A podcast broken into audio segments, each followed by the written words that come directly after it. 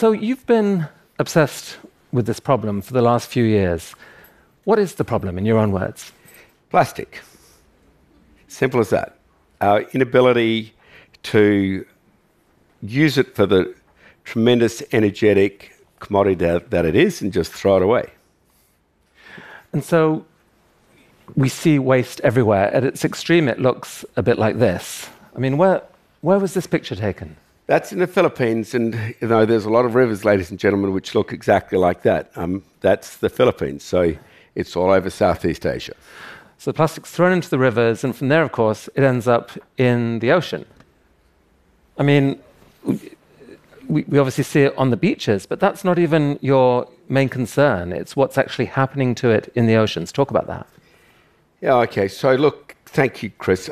About four years ago, I um, thought I'd do something really barking crazy, and uh, I, I, I, committed to do a PhD in marine ecology. And uh, scary part about that was, sure, I learned a lot about marine life, but it taught me more about marine death and the extreme mass ec- ecological fatality of fish, of marine life, marine mammals, you know, very close biology to us, which are dying in their millions, if not trillions, that we can't count at the hands of plastic.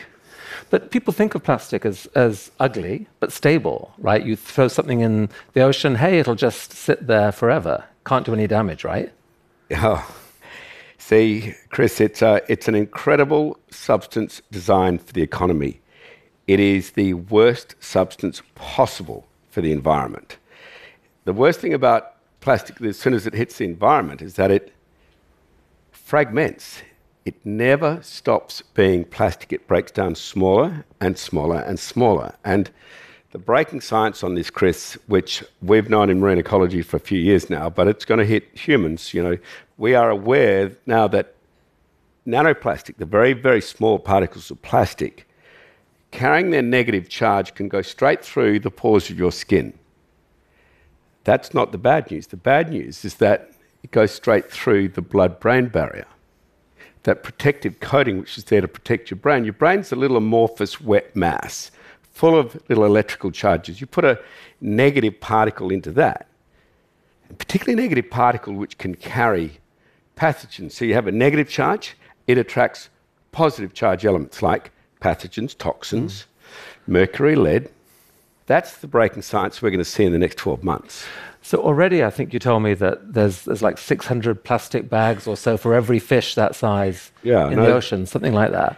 And it's and it's and it's they're breaking down, and there's going to be ever more of them, and we haven't even seen the start of the consequences of that. No, we really haven't. Look, the the team at the Ellen MacArthur Foundation, a bunch of good scientists. We've been we've been working with them for a while. I completely verify their work. They say there'll be one tonne of plastic, Chris, for every three tonne of fish. By not 2050, right? I really get impatient with people who talk about 2050. By 2025, that's around the corner. That's just here and now. You don't need one tonne of plastic completely wipe out marine life. You know, less than that is going to do it. A fine job at it. So, you've, you know, we have to end it straight away. We've got no time. Okay, so you have a, an idea for ending it, and you're coming at this um, not as a typical environmental campaigner, I would say, but as a, as a businessman, as an entrepreneur who, who has lived, you've spent your whole life thinking about global economic systems and how they work. And um, if I understand it right, your, your idea depends on heroes who look something like this. What's her profession? Uh, she, Chris, is a rag picker. And there were 15, 20 million rag pickers like her until China stop taking um, everyone's waste, and the price of plastic, minuscule that it was, collapsed. That led to people like her, which now she is a child who is a school child. She should be at school. That's probably very akin to slavery. My daughter Gracie and I have met hundreds of people like her. And there are many adults as well, literally millions around the world. And in, and in some industries, they actually account for the fact that, for example, we don't see a lot of metal waste in the world. No, that's exactly right. That, that little girl is, in fact, the hero of the environment. She's in competition with a great big petrochemical plant, which is just down the road, the $3.5 billion petrochemical plant. That's the problem. You know, we've got more oil and gas in plastic and landfill than we have in the entire oil and gas resources of the United States. So she is the hero. And that's what that landfill looks like, ladies and gentlemen. And it's solid oil and gas. So there's, there's huge value potentially locked up in there that the world's rag pickers would, if they could, make a living from. But why, why can't they? Because we have ingrained in us a price of plastic from fossil fuels, which sits just under what it takes to economically and profitably recycle plastic from plastic.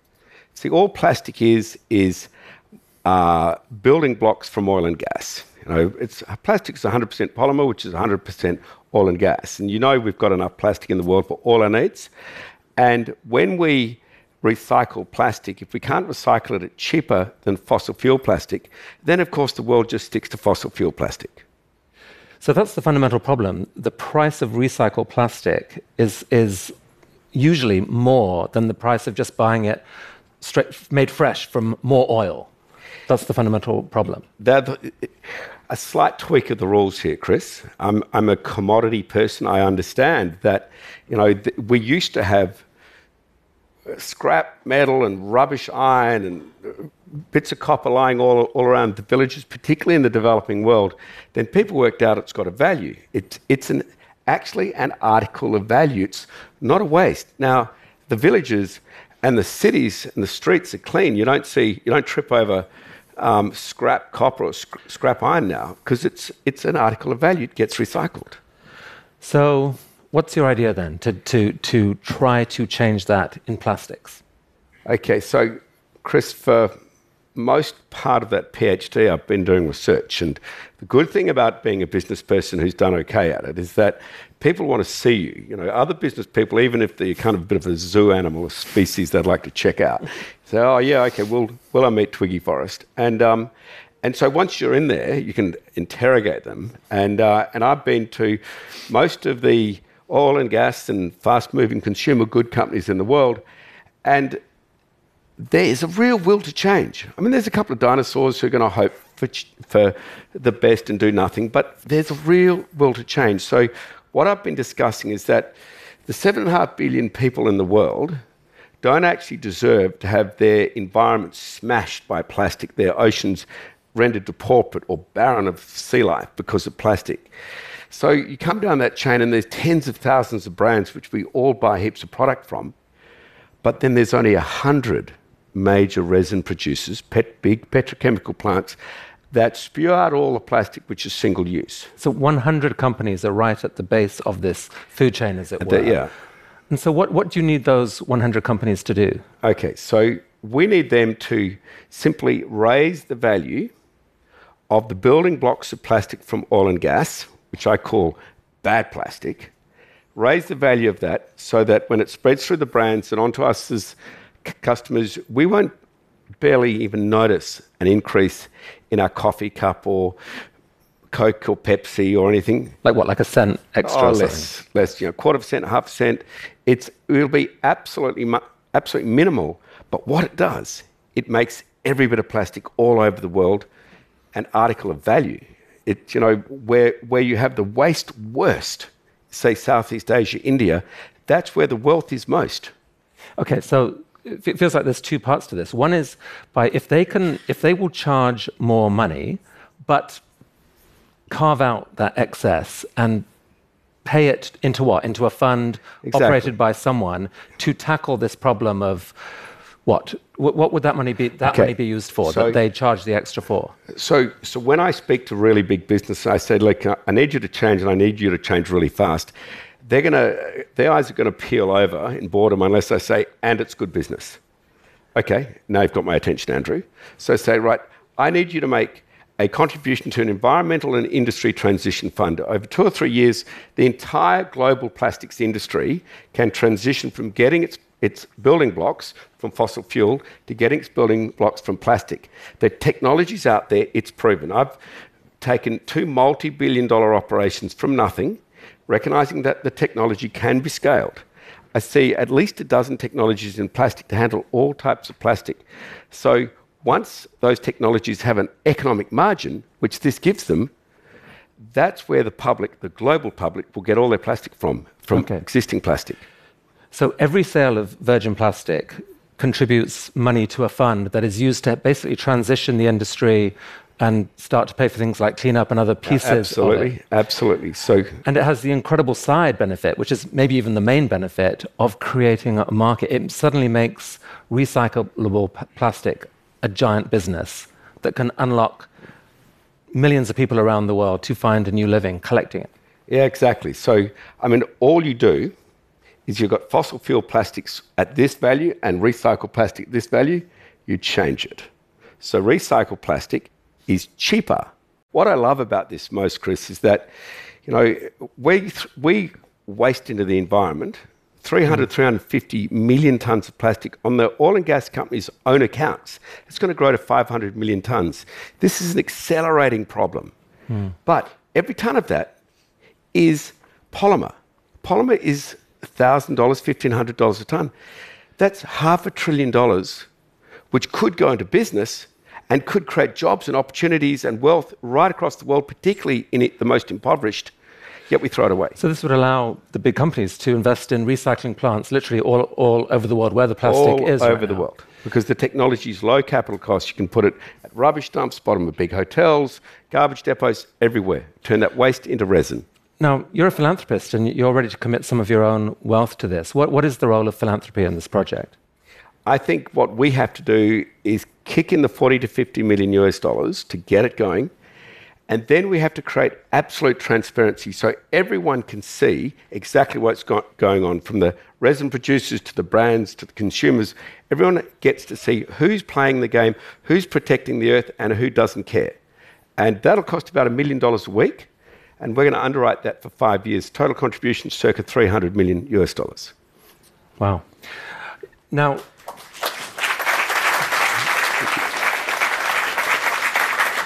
and it, you, you've talked to other companies, like to the Coca Colas of, of this world, who, who are willing to do this. They're willing to pay a higher price. They would like to pay a higher price so long as it's fair.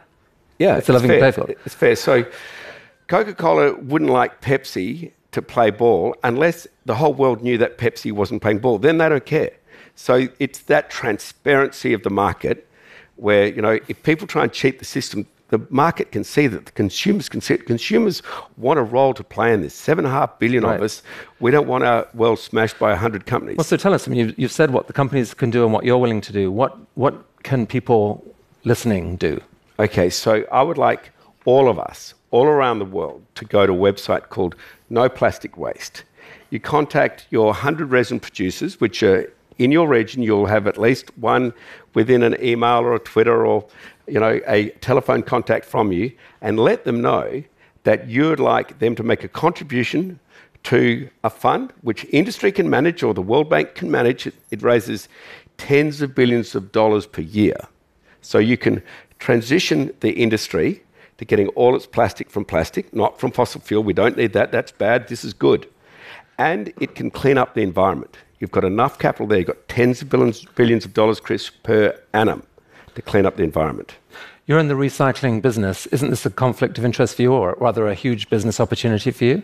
Yeah, look, I, I'm in the iron ore business and I compete against the scrap metal business, and that's why you don't have any scrap lying around to trip over and, and, uh, and cut your toe on because it gets your- collected. This isn't your excuse to go into the plastic recycling business. No, I'm, I am going to cheer for this boom. This will be the internet of plastic waste. This will be a boom industry which will spread all over the world, and particularly where poverty is worst, because that's where the rubbish is most, and that's the resource. So I'm going to cheer for it and stand back.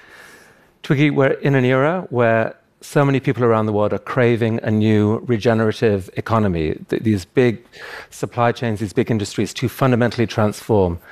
It strikes me as a giant idea, and you're going to need a lot of people cheering you on your way to make it happen. Thank you for Thank sharing you, this Chris. with us. Thank, you, so very much. much. Thank you, sir.